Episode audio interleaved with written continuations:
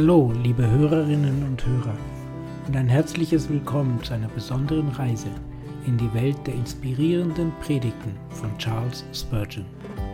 In diesem Podcast werden wir in die tiefgründigen und zeitlosen Botschaften dieses einflussreichen Predigers aus dem 19. Jahrhundert eintauchen. Charles Spurgeon, der auch als Prinz der Prediger bekannt ist, hat uns ein unschätzbares Vermächtnis an Predigten hinterlassen, die auch heute noch von unglaublicher Bedeutung sind. Seine Worte berühren die Herzen und Seelen von Menschen auf der ganzen Welt und wir fühlen uns geehrt, sie hier mit Ihnen zu teilen.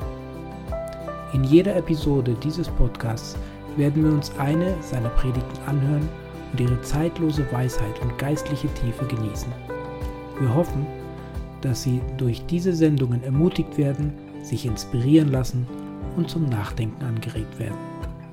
Ob Sie nun ein langjähriger Kenner von Charles Spurgeon sind oder zum ersten Mal von ihm hören, dieser Podcast wird Ihnen eine reiche Quelle geistlicher Nahrung bieten. Wir laden Sie ein, sich zurückzulehnen, zu entspannen, zuzuhören und die zeitlosen Wahrheiten zu entdecken, die in diesen Predigten verborgen sind. Danke, dass Sie sich für Spurgeons Predigten entschieden haben. Wir freuen uns darauf, Sie auf dieser Reise der Einsicht und Inspiration zu begleiten.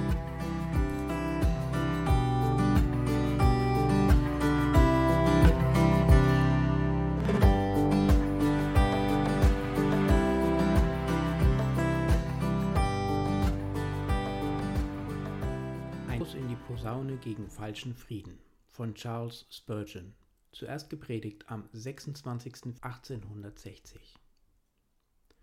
Friede, Friede und ist doch nicht Friede. Jeremia 6,14 Die Prediger laden eine furchtbare Schuld auf sich, wenn sie die Seelen in falschen Frieden einwiegen. Ich kann mir keinen Menschen mit größerer Blutschuld beladen denken, als den, welcher dem höllischen Löwe Beute zuführt, indem er den verdeckten Gelüsten eitler Menschen und Empörer gegen Gott schmeichelt. Der Arzt, welcher einen Menschen in seiner Krankheit mit Speise überladen, seinen Krebsschaden nähren oder ihm fortwährend Gift einfließen würde, während er ihm zugleich völlige Genesung und langes Leben verspräche, ein solcher Arzt wäre nicht ein halb so scheußliches Ungeheuer, vorgeblicher Diener Christi, der seiner Gemeinde sagen würde, der seiner Gemeinde sagen würde, dass sie getrost sein solle, wenn er stattdessen ihr zurufen müsste, wehe den Sorglosen. Ich komme nun zu einer dritten Klasse von Menschen. Dies sind Leute, die eben nicht besonders der Leicht in sich aufgenommen haben, sondern es ist eine Sekte von Menschenkindern, die sorglos ist und entschlossen, sich um nichts zu kümmern. Ihr Motto ist, der morgende Tag wird für das Seine sorgen. Wir müssen das Leben genießen. Lasset uns essen und trinken, denn morgen sind wir tot. Wenn ihr Gewissen überhaupt sich regt, so gebieten sie ihm Stillschweigen. Wenn der Prediger sie stört, so schreien sie, anstatt auf das zu horchen, was er sagt, damit sie den wahren Frieden erlangen. Psst, sei stille, es ist noch Zeit genug, ich will mich durch diese kindische Furcht nicht beunruhigen, sei stille, Seele, und kümmere dich nicht. Ach, so hast du schon jahrelang getan, nicht wahr? So oft du eine ernste, kräftige Predigt gehört hast, bist du nach Hause gegangen und hast ihm zu werden. Dann und wann stahl sich eine Träne über deine Wange, aber du hast dich dessen geschämt. Ach, sagst du, es ist nicht männlich an solchen Dinge, es ist nicht männlich an solche Dinge zu denken. Zu Zeiten entstanden einige Bewegungen in deinem Herzen, deren du dich nicht entwehren konntest, aber gleich darauf war, äh, aber gleich darauf war es wieder so hart wie ein Feuerstein, undurchdringlich fest. Sieh einmal her, Freund, ich will. In jenem Hause dort wohnt ein Landmann, ein närrischer Mensch. Es herrscht Totenstille der Nacht. Ein Diebe wollen eben einbrechen, Menschen, die weder seines Lebens noch seiner Güter schon werden. Unter in dem, unten in dem Hofe liegt ein Hund angekettet, er bellt und bellt und heult. Ich ruhig schlafen, sagt der Landmann. Mein Hund macht solchen Lärm. Der Landmann kriecht aus seinem Bette, nimmt seine geladene Flinte, öffnet das Fenster, legt an und erschießt seinen Hund. So, brummt er, nun ist es gut. Geht wieder zu Bette und liegt ganz ruhig da. Jetzt kann ich sicher schlafen, sagt er, denn ich habe den Hund stille gemacht. Ach, hätte er doch auf die Warnung des treuen Tieres gehört. Bald wird er das grausame Messer fühlen und seine todbringende Torheit bereuen. So macht ihr es, wenn euer teures Gewissen sein Bestes tut, euch zu retten. Ihr tötet euren einzigen Freund, während der Satan und die Sünde an das Bett eurer Trägheit heraufklimmen, um sich anzuschicken, eure Seele auf ewig zu morden. Was würden wir Vögel erschießen würde, damit er keinen Sturm mehr gebe? damit es keinen Sturm mehr gebe. Würdet ihr nicht sagen, was für ein unsinniger Mensch? Diese Vögel werden von der Segen gesandt, ihn von der Stimme, ihn vor dem Sturme zu warnen. Warum vertilgt er sie? Sie verursachen nicht den Sturm, es ist die tobende See. So ist es nicht dein Gewissen, was an dem Aufruhr in deinem Herz, welches treulich seine Aufgabe erfüllt, als Gottes Fingerzeig in der Seele sagt dir, dass alles in dir verkehrt ist möchtet ihr euch doch aufmachen, die Warnungen anzunehmen und zu Jesu fliehen, solange die Stunde der Gnade noch währt. Um ein anderes Bild zu gebrauchen. Es sieht ein Mann seinen Feind vor sich. Bei dem Scheine seines Lichtes gewährt er dessen tückische Annäherung, wütend und zornig kommt er auf ihn los und trachtet nach seinem Leben. Der Mann bläst sein Licht aus und ruft dann aus, nun bin ich beruhigt. Dies, mein Freund, ist deine Tat. Das Gewissen ist das Licht des Herrn. Es zeigt dir, deine, es zeigt dir deinen zu löschen, indem du rufst, Friede, Friede. O tue den Feind hinaus, mein Freund, tue den Feind hinaus. Möge Gott dir gnadig die Sünde auszustoßen und dir Kraft verleihen, deine Lüste aus dem Herzen zu verbannen. Möge dann das Licht brennen, und je heller seine Strahlen leuchten, umso besser für deine Seele, hier und jenseits. O erwacht, ihr Schläfer, ihr Tyrannen eures Gewissens. Was denkt ihr? Warum schlafet ihr, wenn der Tod eilt, wenn die Ewigkeit vor der Tür ist, wenn schon der große weiße Thron in den Wolken des Himmels kommt, wenn der Erzengel sich schon anschickt, die Posaune der Auferweckung an den Mund zu setzen? Warum wollt ihr schlafen? Warum schlummern? O dass die Stimme Jehovas reden und euch aufwecken, dass ihr dem zukünftigen Zorn entfliehen möget. Viertens. Eine vierte Art von Menschen haben einen gewissen Frieden, der das Erzeugnis von Vorsätzen ist, die sie gefasst haben, die sie aber niemals ausführen. Oh, sagt einer, ich bin ganz zufrieden in meinem Inneren, denn wenn ich noch etwas mehr Geld erworben habe, werde ich mein Geschäft niederlegen und dann werde ich anfangen, ewige zu denken. Ja, aber lass mich dra Ja, aber lass mich dich erinnern, dass du, als du noch Lehrling warst, sagtest, dass du dich bessern wolltest, wenn du Geselle würdest. Und als du Geselle warst, sagtest du es ernst machen, wenn du nur erst Meister wärst. Doch bis jetzt sind diese Aus doch bis jetzt sind diese ausgestellten Wechsel niemals, wenn sie fällig waren, bezahlt. Einer nach dem anderen ist reviert worden, und auf mein Wort dieser neuen und auf mein Wort dieser neue wird dasselbe Schicksal haben so denkst du dein Gewissen zu beschwichtigen mit dem, was du bald zu tun gedenkst. O Mensch, wird dieses bald jemals kommen? Und sollte es kommen, welcher Grund ist vorhanden zu erwarten, dass du dann mehr bereit sein wirst, als du die Herzen werden härter, die Sünde wird stärker, wurzelt tiefer mit dem Verlaufe der Jahre. Du wirst es später gewiss nicht leichter finden, dich zu Gott zu wenden, als jetzt. Jetzt ist es dir unmöglich ohne die göttliche Gnade. Es wird dann ganz so unmöglich sein und ich möchte und ich möchte sagen, dass dir dann so mehr Hindernisse im Weg sein werden als jetzt. Was denkst du wohl, welchen Wert möge jene Versprechungen haben, die du, dem, die du in dem Gerichtshofe des Himmels gegeben hast? Wird Gott dein Wort wieder und wieder und wieder annehmen, wenn du es ebenso oft gebrochen als gegeben hast? Noch vor nicht langer Zeit lagst du am Fieber auf deinem Bette hingestreckt und du gelobtest, dass wenn du gesund würdest, du Buße tun wolltest. Hast du Buße getan? Und doch bist du ein solcher Tor zu glauben, dass du dich bald bekehren werdest, und auf die Stärke dieses Versprechens hin, das nicht einen Strohhalm wert ist, rufst du dir zu, Friede, Friede, da kein Friede ist. Ein Mensch, ein Mensch, der auf eine innere Zeit wartet um an die Angelegenheiten seiner Seele zu denken, ist gleich dem Landmann in, Aesop, in, Ae, in Aesops Fabel, der in einem fließenden Strome saß und sagte, wenn dieser Strom so fortfährt, eine kleine Weise, wenn dieser Strom so fortfährt, eine kleine Weile zu fließen, so trockenen Fußes hindurchgehen können. Aber, aber, der Strom war eben noch, aber, aber, der Strom war noch ebenso tief wie zuvor, nachdem er Tag für Tag gewartet hat. Mich durch dein Verzögern an die lächerliche Stellung eines Mannes, der auf dem hohen Zweig Baumes sitzt und mit einer Säge in der Hand den Zweig absägt, auf welchem er sitzt. Dies ist deine Tat. Mit deinem Aufschieben sägst du den Zweig deines Lebens ab. Gewiss, du willst den Brunnen zudecken, wenn das Kind ertrunken ist, und die Stalltüre verschließen, nachdem das Pferd gestohlen ist. Bedenke, dass ein Vogel in der Hand besser ist als zehn auf dem Dache. Du bekommst so ein wenig Ruhe, doch, oh, für welchen tödlichen Preis. Paulus hat deine Ruhe gestört, so spielst du die Rolle des Felix und sagst, gehe hin, auf die legene Zeit habe, will ich dich lassen rufen. Dein Gewissen wurde beunruhigt, so stropfst du mit dem Dein Gewissen wurde beunruhigt, mit dem Bissen des Zerbus ihm den Mund, und du hast dich zur Ruhe gelegt mit der Lüge unter deinem Kopfkissen, dass du bald besser werden wirst.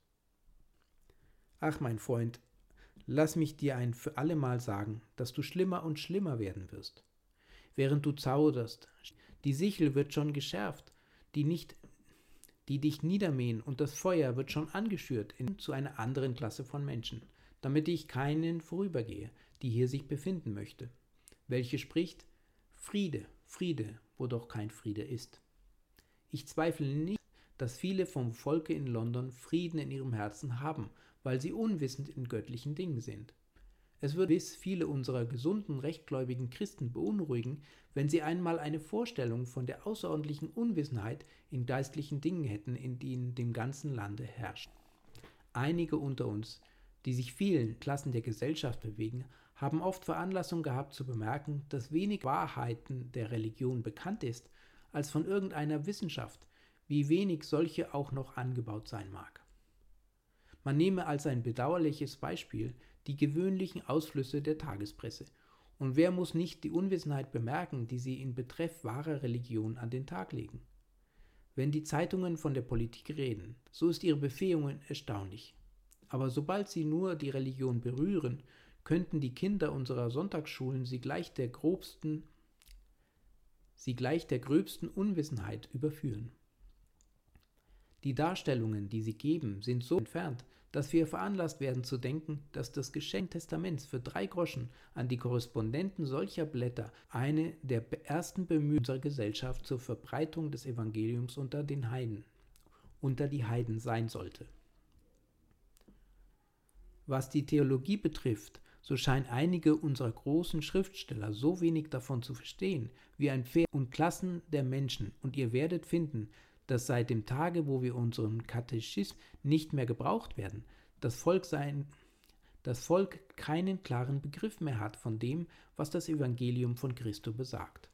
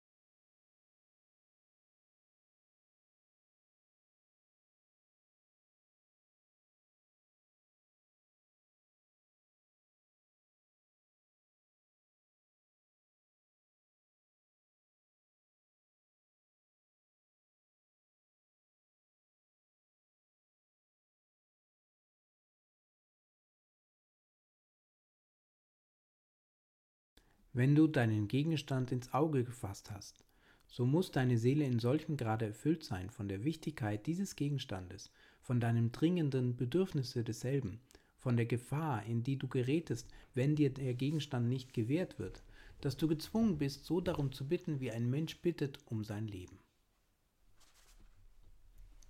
Der, oft habe ich von Männern, welche die Kanzlei der Jest Oft habe ich von Männern, welche die Kanzel der Jest Oft habe ich von Männern, welche die Kanzel Jetztzeit ohne Strenge beurteilen, für sicher hören, dass wenn jemand einen Kursus von 13 Vorlesungen über Geologie hört, dieser Wissenschaft bekommen würde. Dass aber, wenn er sondern 1300 bringen würde, welches man beabsichtigte vorzutragen. Ich glaube, dass viel Wahres daran ist. Indessen muss doch der große Wechsel, welcher in den beiden letzten Jahren in den Kanzelvorträgen stattgefunden hat, ein Gegenstand großer Dankbarkeit sein. Und wir glauben, dass er eine Wohltat für die Kirche sein wird. Die Prediger sind kühner in ihrer Verkündungen als zuvor. Die Prediger sind kühner in ihrer Verkündigung als zuvor.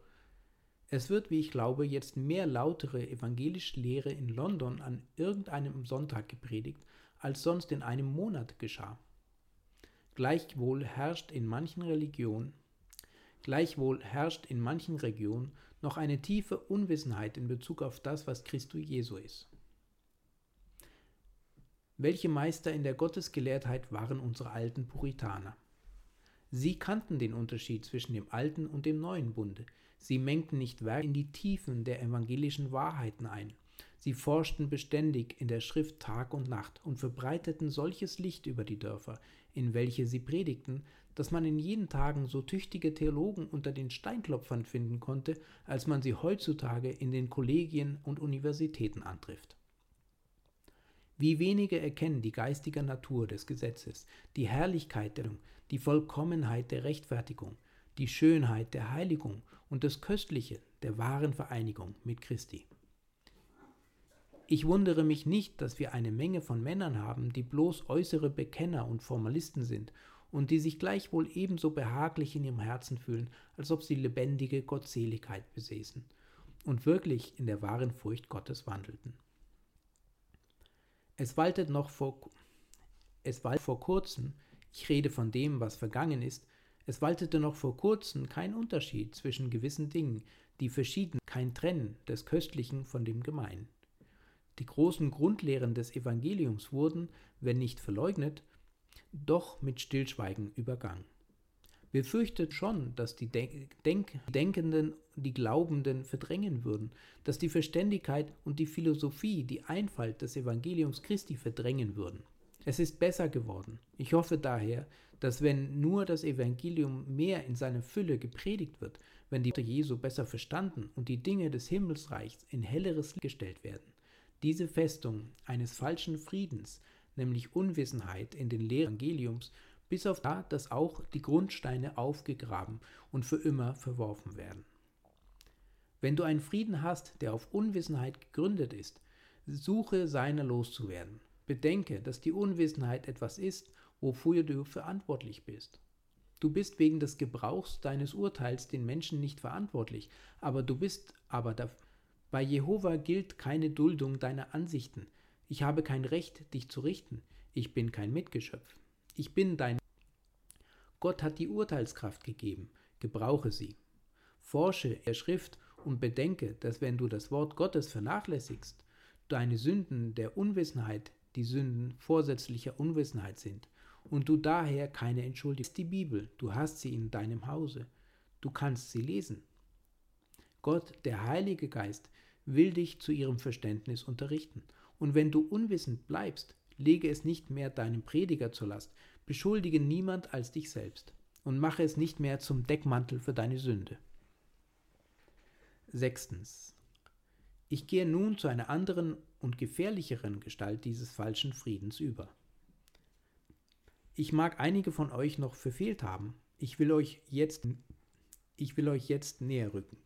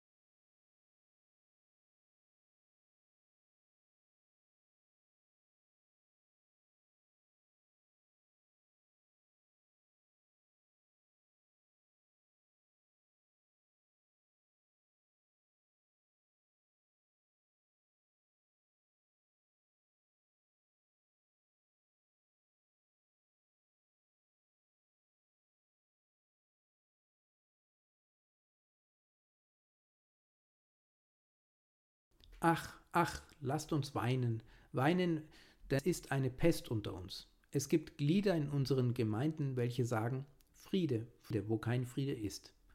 Aufrichtigkeit fordert es, zu gestehen, dass bei aller Sorgfalt im Urteilen, bei den Aufnahmen und bei der strengsten Kirchenzucht wir unsere nicht frei von der Heuchelei erhalten können. Ich habe schon Gerüchte gehört, die mir fast das Herz brachen, von Männern und Frauen, welche die Lehren der Erwählung und anderen Wahrheiten Giliums glaubten und sie zu einer Art von Deckmantel der schrecklichsten Laster machten. Ich könne, ich könnte ohne Lieblos ich könnte ohne Lieblosigkeit Gemeinde nennen, welche Treibhäuser der Heuchelei sind, weil die Menschen da gelehrt haben. Der Prediger bemüßigt sich zu lehren, wenn auch nicht, wenn ihr rechtgläubig seid, wenn ihr glaubt, dass ich euch sage, so werdet ihr selig. Wenn ihr aber nur ein Haar breit aus dem Kreise tretet, den ich um euch gezogen habe, so kann ich nicht mehr für euch verantwortlich sein. So kann ich nicht mehr verantwortlich so kann ich nicht mehr verantwortlich für euch sein. Wenn ihr mir aber euer ganzes Herz gebt und pünktlich glaubt, was ich lehre, möge in der Schrift stehen oder nicht, dann ist eure Seligkeit gewiss. Und wir kennen Leute dieses Schlages, welche ihre Läden am Sonntag offen halten und dann am Abend hingehen und eine gesalbte Predigt. Und wir kennen Leute dieses Schlages, welche ihre Läden am Sonntag offen halten und dann am Abend hingehen und eine gesalbte Predigt, wie sie es nennen, hören können. Menschen, die es mit dem Trunkenbolden halten und dennoch sagen, sie seien Gottes auserwählt. Menschen, die mit der Welt in Sünde leben und doch vor euch hintreten und mit schamloser Frechheit euch versichern, dass sie durch das Blut Christi erlöset sind. Es ist wahr, sie haben eine tiefe Erfahrung gemacht, wie sie sagen. Der Herr bewahre uns vor der schlammigen Erfahrung. Sie haben, wie Sie sagen, eine Gewaltgebung der Verderbtheit ihres Herzens erfahren, aber doch sind sie die teuren Kinder Gottes.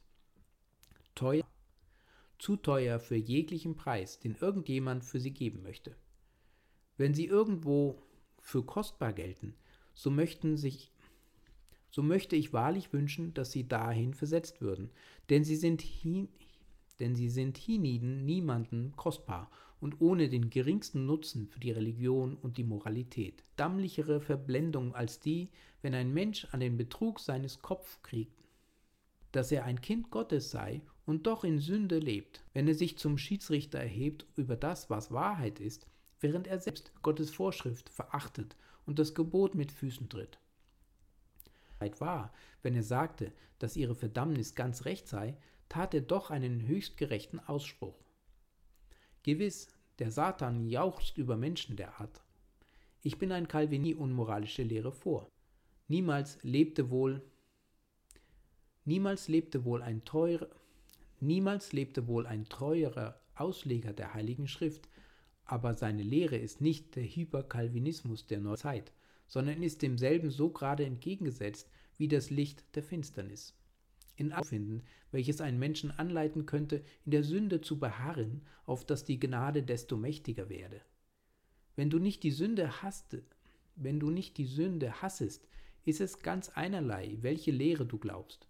Du kannst ebenso rasch fahren mit hochkalvinistischer Lehre als mit irgendeiner anderen. Du bist ebenso gewiss des ewigen gläubigen Gemeinde als in einer irrgläubigen, wenn nicht dein Leben verkündet, dass du wiedergeboren bist zu einer lebendigen Hoffnung durch die Auferstehung Jesu Christus vom Toten, von den Toten. Siebtens. Ich habe nur noch eine Menschen zu beschreiben und dann werde ich schließen. Nachdem ich noch einige Worte, Worte, nachdem ich noch einige ernste Worte der Ermahnung an euch alle gerichtet habe. Es bleibt mir noch eine Art von Wesen übrig, welche alle vorhergegangenen übertrifft. es sind Menschen, die Gott aufgegeben, nicht mehr strafen lassen. Ephraim hat sich zu den Götzen gestellt. Ephraim hat sich zu den Götzen gesellt, so lass ihn hinfahren. Als eine gerechte Strafe für ihre Un als eine gerechte Strafe. Ich sage nicht, dass ein solcher hier anwesend ist. Gott gebe, dass keiner hier so sei. Allein es gibt solche, denen Gott Kräftirrtümer sendet, dass sie glauben der Lüge, auf dass sie gerichtet werden, weil sie der Wahrheit nicht glauben. sondern haben Lust an der Ungerechtigkeit.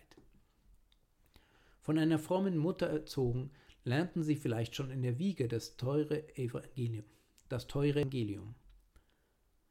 Das heilige Beispiel eines gottlosen das heilige Beispiel eines gottseligen Vaters immer vor sich habend, wandten sie sich ab zur Wollust und brachten die grauen Haare eines treuen und brachten die grauen Haare einer treuen Mutter mit Kummer zum Grabe. Gleichwohl für voll bei dem Begräbnis der Mutter kam der Jüngling zu sich und fragte sich, habe ich sie getötet? Habe ich sie hierher gebracht? Er ging nach Hause, hielt sich einen Tag nüchtern, wurde aber von einem seiner Genossen versucht und wurde böse wie je zuvor. Eine neue Wage in dem Rachen des Todes, doch er genas wieder.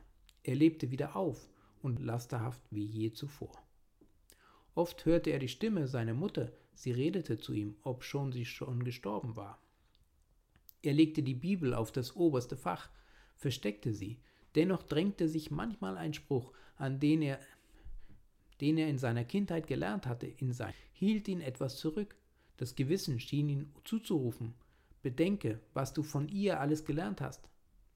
Er stand still, biss sich einen Augenblick auf die Lippe, sann nach, erwog Chancen.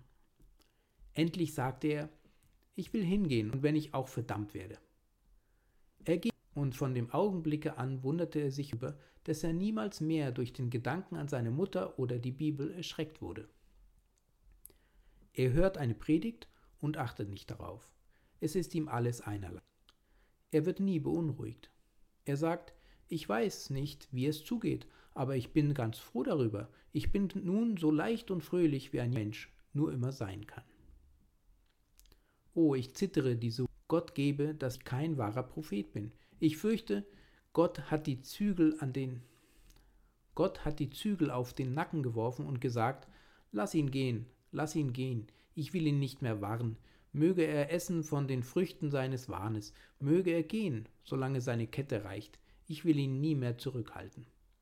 Höre Mensch, wenn es so ist, dann ist deine Verdammnis so gewiss, als wenn du schon im Abgrunde wärest. Dich zu erforschen, denn es könnte wohl mit dir so stehen. Die Möglichkeit ist da. Forsche und prüfe dich. Und Gott helfe dir, dass du nicht länger sagen mögest, Friede, Friede, wo doch kein Friede ist. Nur noch diesen letzten ernsten Worte. Nur noch diese letzten ernsten Worte. Ich möchte nicht an diesem Morgen irgendwelcher schmeichelischen Heuchelei gegen euch schuldig sein. Ich möchte treu gegen jedermann unter euch sein, da ich glaube, dass ich euch allen an Gott solltet. Wohlan denn, wohlan denn, lasst mich euch sagen, dass wenn ihr heute einen Frieden habt, der euch ebenso wohl in Frieden mit euren Sünden als mit Gott leben lässt, dass dieser Friede ein falscher ist. Es sei denn, dass ihr die Sünde jeder Art von ganzem Herzen hasset, so seid ihr.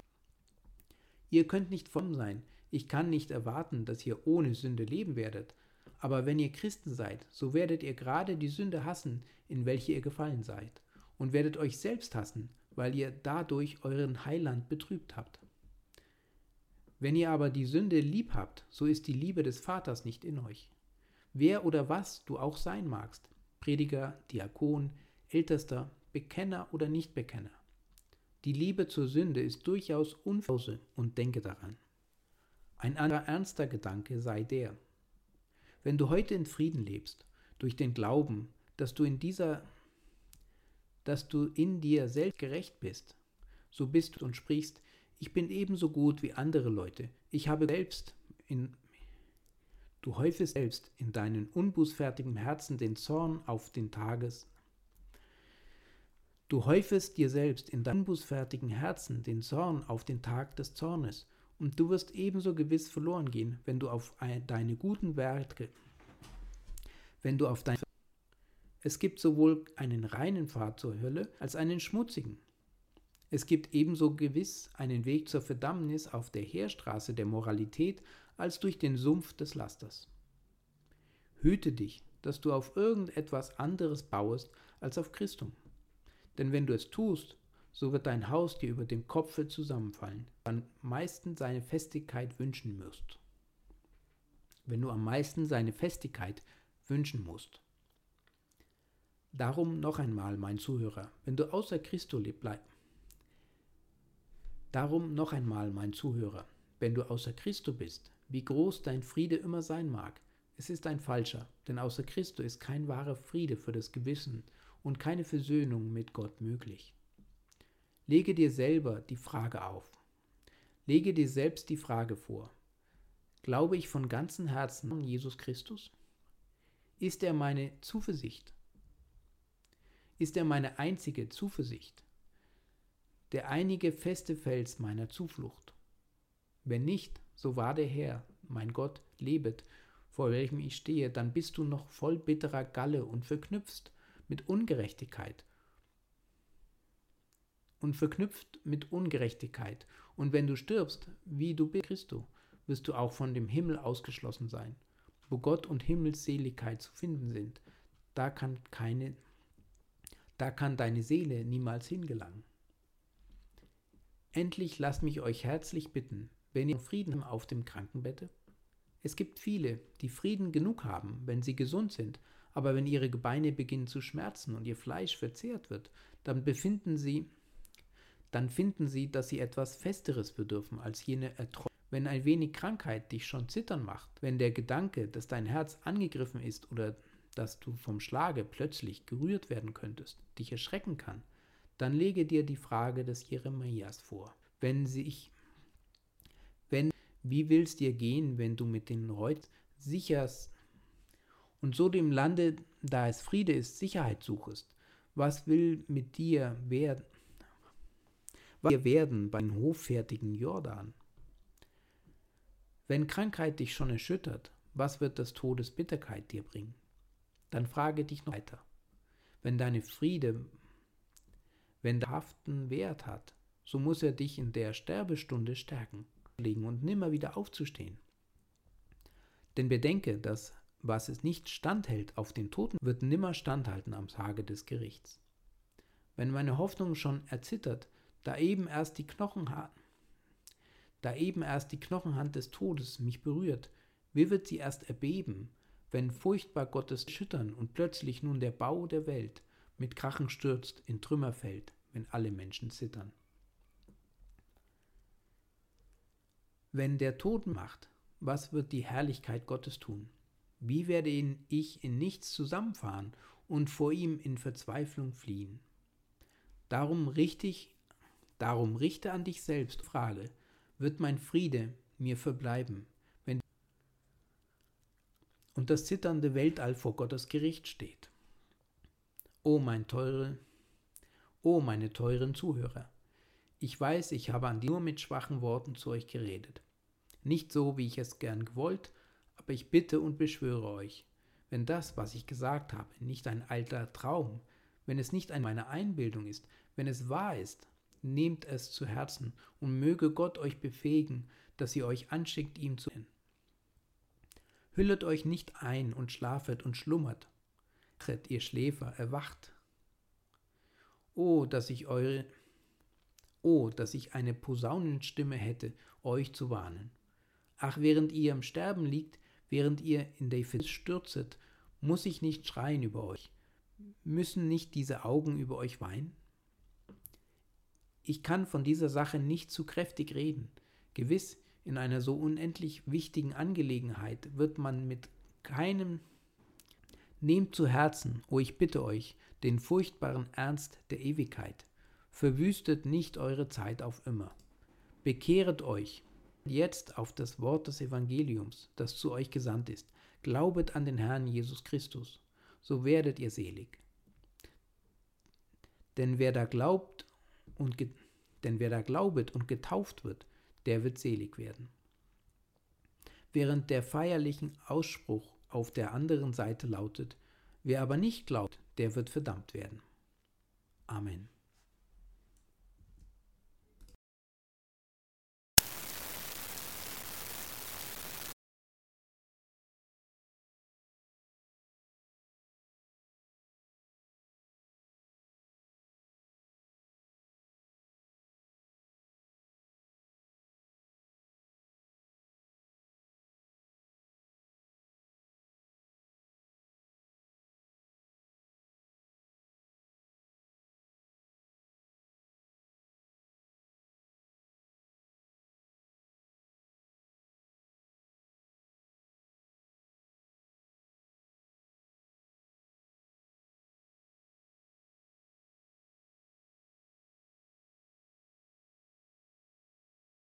Wir werden niemals triumphieren, wenn unser Bildnis nicht in kniender Stellung gezeichnet ist.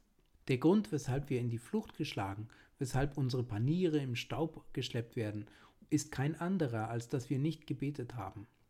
O gehet, gehet zurück zu eurem Gott mit euren Sorgen und bekennt vor ihm, ihr Kinder von Ephraim, dass ihr bewaffnet waret, dass ihr den Bogen führtet, aber dass ihr euren Rücken wandet zur Flucht am Tage der Schlacht.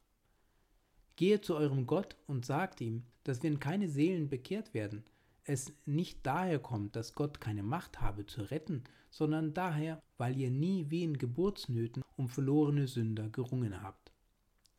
Euer Inwendiges hat nicht getönt wie eine Harfe über Kiharis, und euer Herz ist nicht bewegt wegen der Widersetzlichkeit des Stammes Ruben. Wache auf, wache auf, du Volk Israel, entsetze dich und bebe, du sorgloses Volk, du hast das Gebet vernachlässigt, ihr Sünder, die ihr in Zions Heiligtum selbst eingeschlafen seid. O rüttelt euch auf, kämpfet und ringet mit eurem Gott, und dann wird der Segen kommen. Der Früh- und Spätregen der himmlischen Gnade, und die Erde wird Frucht hervorbringen in Fülle, und alle Nationen werden den Herrn seilig preisen. Ja, blickt empor und weinet. Aber noch einmal, schauet auf und freuet euch. Obgleich ihr gegen ihn gesündigt habt, liebt er euch doch immer noch. Ihr habt nicht zu ihm gebetet, nicht sein Antlitz gesucht, aber siehe, er ruft euch immer noch, suchet mein Antlitz. Und er spricht nicht, suchet mich vergebens. Seid ihr auch vielleicht nicht zur Quelle gegangen, so fließt sie doch immer noch so frei wie zuvor. Ihr habt euer Auge dieser Sonne verschlossen, aber sie scheint immer noch auf euch in all ihrer Strahlenpracht. Ihr habt euch Gott nicht genährt, aber er wartet immer noch, um euch gnädig zu sein und ist bereit, all eure Bitten zu hören. Siehe, er spricht zu euch, erkundigt euch bei mir über zukünftige Dinge und in Betreff meiner Söhne und Töchter gebietet mir. Was ist es doch für eine segensreiche Sache darum, dass der Vater im Himmel allzeit bereit ist, uns zu hören. Bei Augustin finden wir einen sehr schönen Gedanken über die Parabel von dem Manne, welcher um Mitternacht an seines Freundes Tür klopfte und sprach, Freund, gib mir drei Brote. Seine Ausführung, Paraphrase dieser Parabel, nimmt ungefähr folgenden Gang. Ich klopfe an die Tür der Barmherzigkeit. Es herrscht Totenstille der Nacht. Wird nicht einer von den Dienern des Hauses kommen und mir aufmachen? Nein, ich klopfe, aber sie schlafen. O ihr Apostel des Herrn, ihr glorreichen Märtyrer, ihr schlafet, ihr ruhet in euren Betten, ihr könnt mein Gebet nicht hören. Aber werden mir nicht die Kinder antworten? Sind denn keine Kinder da, welche bereit wären zu kommen und ihrem Bruder die Tür zu öffnen? Nein, sie schlafen. Ihr, meine Brüder, die ihr abgeschieden seid, mit denen ich süßen Rat flog und die ihr die Gefährten meines Herzens waret, ihr könnt mir nicht aufmachen, denn ihr ruhet in Jesu. Eure Werke folgen euch nach, ihr könnt nichts bewirken für mich. Aber während die Diener schlafen und die Kinder nicht aufmachen können, ist der Meister wach. Wach auch noch zur Mitternacht. Es ist vielleicht Mitternacht in meiner Seele, aber er hört mich, und wenn ich spreche, gib mir drei Brote, kommt er an die Tür und gibt mir so viele, als ich bedarf. So blicke denn auf, o Christ, und freue dich. Ist nur dein Mund offen, so findest du auch allzeit ein offenes Ohr, und ist nur dein Herz breitwillig, so findest du auch allzeit eine breitwillige Hand. Du brauchst nur zu schreien, und es hört dich der Herr. Ja, noch ehe du rufst, wird er antworten, und während du noch sprichst, wird er hören.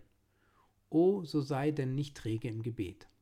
Gehe zu ihm, wenn du nach Hause kommst. Ja, schon auf dem Wege selbst erhebe dein Herz im Stillen zu ihm. Und was du auch für eine Bitte oder für ein Begehr haben magst, bitte nur in Jesu Namen darum, und es wird dir gegeben werden. Noch einmal, liebe christliche Brüder, schauet auf und verbessert eure Gebete von dieser Zeit an. Betrachtet das Gebet nicht länger als eine romantische Erdichtung oder als eine schwierige Pflicht, betrachtet es als eine wirkliche Macht, als ein wirkliches Vergnügen. Wenn die Philosophen irgendeine neue Kraft entdeckt haben, die bis dahin verborgen war, so scheinen sie ein Vergnügen daran zu haben, dieselbe in Tätigkeit zu setzen. Ich glaube, Es hat viele große Ingenieure gegeben, welche die wundervollsten menschlichen Werke entworfen und konstruiert haben, nicht weil sie Nutzen aus ihnen zu ziehen hofften, sondern einfach angespornt von dem Wunsch, ihre eigene Kraft in der Hervorbringung solcher Wunder zu zeigen, um die Welt sehen zu lassen, was Geschicklichkeit vermochte und wie weit ein Mensch es bringen könnte, haben sie ganze Gesellschaften zu Spekulationen verleitet, welche augenscheinlich nicht vorteilhaft ausschlagen konnten, so viel ich sehe, nur um eine Gelegenheit zu haben, ihr Genie zur Schau zu stellen. Und nun sagt ihr Christenleute, soll ein großer Ingenieur große Werke versuchen und seine Kraft entfalten, und ihr, die ihr eine größere Macht habet, als je von einem Sterblichen abgesehen von Gott gehandhabt wurde, ihr müsstet diese Kraft müßig schlummern lassen? Nein, denket an einen erhabenen Gegenstand, spannt die Nerven eurer Gebetskraft dafür an. Lasset jede Ader eures Herzens reichlich erfüllt werden mit dem reichen Blute des Verlangens und kämpfet und ringet und strebet und streitet mit Gott darum, indem ihr die Verheißungen anwenden und auf seinen Aussagen euch berufet, und dann seht, ob euch Gott das Verlangen eurer Herzen nicht stillen wird. Ich fordere euch an diesem Tage, dass ihr in eurem Gebet noch mehr verlanget, als die Freibegiebigkeit eures Meisters euch gewähren zu können scheint. Ich werfe euch den Federhandschuh hin. Glaubet Gott nur, dass er noch mehr ist, als er ist. Öffnet euren Mund so weit, dass er ihn nicht füllen kann. Gehe hin zu ihm und fordere mehr Glauben, als die Verheißung dir zusagt. Wage es, erkühne dich, tue es dem Ewigen noch zuvor. Wenn es möglich ist, versuche es nur. Oder ich will es lieber so hinstellen. Nehmet eure Bitten und Bedürfnisse und sehet, ob er sie nicht akzeptieren wird.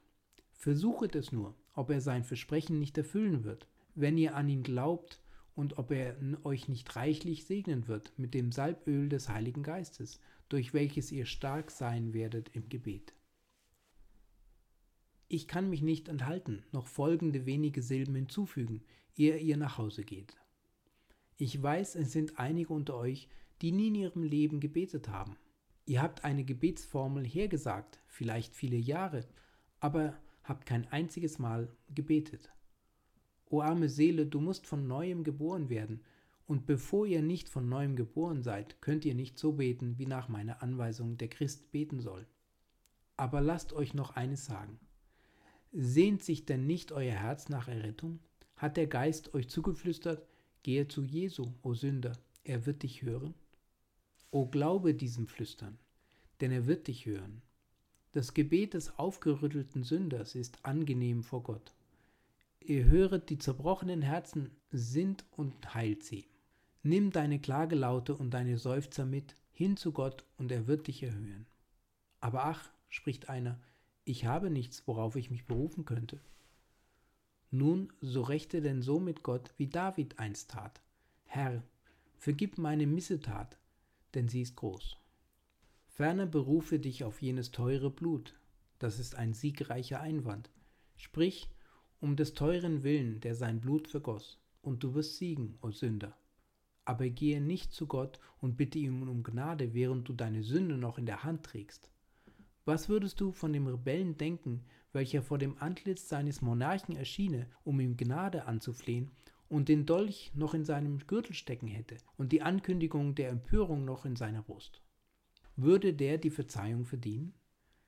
Er könnte sie auf keinen Fall verdienen. Vielmehr würde er wahrhaftig doppelte Strafe verdienen dafür, dass er seinen Herrn verspottet hat, während er vorgab, Gnade zu suchen. Wenn ein Weib ihren Ehengemahl verlassen hat, meinet ihr, dass sie die Unverschämtheit besitze, mit ehrener Stirn zu ihm zurückzukommen und ihn um Verzeihung zu bitten, während sie sich auf den Arm ihres Buhlen lehnt? Nein, sie kann diese Frechheit nicht haben, und doch ist es so mit euch. Während ihr vielleicht um Gnade bittet, treibt ihr das Werk eurer Sünde weiter fort. Während ihr betet, um mit Gott versöhnt zu werden, hegt und pflegt ihr eure sündige Lust. Erwache, erwache und rufe deinen Gott an, o du Schläfer. Schon naht das Boot dem Felsenriffe. Morgen schon kann es vielleicht stranden und zersplittert werden, und du wirst hineingeworfen in die unergründlichen Tiefen eines ewig dauernden Jammers. O rufe deinen Gott an, ich beschwöre dich, und wenn du ihn anrufest, so lege deine Sünde ab, sonst kann er dich nicht hören. Wenn du deine unheiligen Hände erhebest mit einer Lüge in deiner rechten Hand, so ist ein Gebet, das auf deinen Lippen schwebt, wertlos. O gehe zu ihm, sprich zu ihm, nimm weg alle Missetat, nimm mich zu Gnaden an, schenke mir deine Liebe, und er wird dich hören, und du wirst beten als ein Fürst Gottes, und eines Tages wirst du noch freudiger als wie ein Erhobener vor dem Sternenthrone dessen stehen, der da immer da herrschet, Gott über alles, hochgepriesen in Ewigkeit. Amen.